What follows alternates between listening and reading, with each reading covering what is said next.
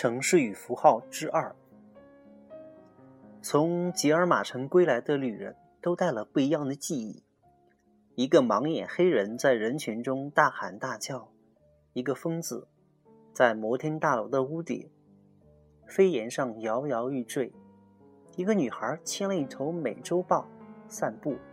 其实，许多手持棍杖敲打着吉尔马石子路面的盲人都是黑人。每座摩天大厦上都有人在变疯。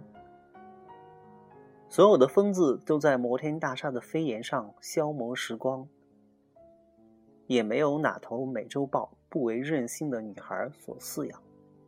这是一座夸张的城市，不断重复着一切，好让人们记住自己。我也从吉尔玛回来，我的记忆还包括与窗子齐平的四处飞行的飞艇，开满为水手纹身的店铺的街巷。挤满肥胖妇女的闷热的地下列车。然而，与我同行的旅伴却发誓说，只见过一艘飞过城市塔尖的飞艇，只见过一个纹身匠在收拾长凳上收拾长凳上的钢针墨水和纹身图案，只见过一个胖女人在月台为自己扇着风。记忆也夸张。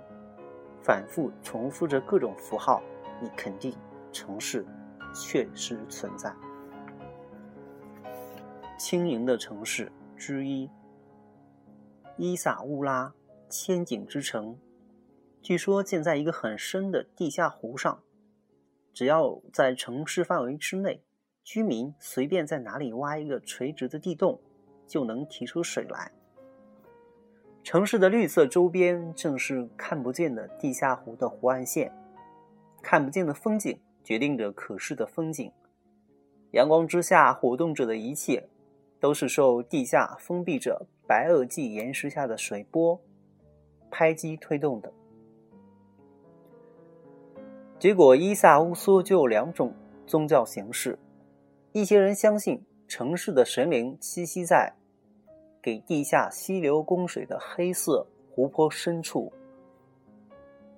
另一些居民则认为，神灵就住在系在绳索上升出口井的水桶里，在转动着的轱辘上，在水车的绞盘上，在压水泵的手柄上，在把水井里的水提上来的风车支架上，在打井。钻机的塔架上，在屋顶的高脚水池里，在高架渠的拱架上，在所有水柱、水管、提水器、蓄水池，乃乃至伊萨伊萨乌苏空中高架上的风向标上，这是个一切都向上运动着的城市。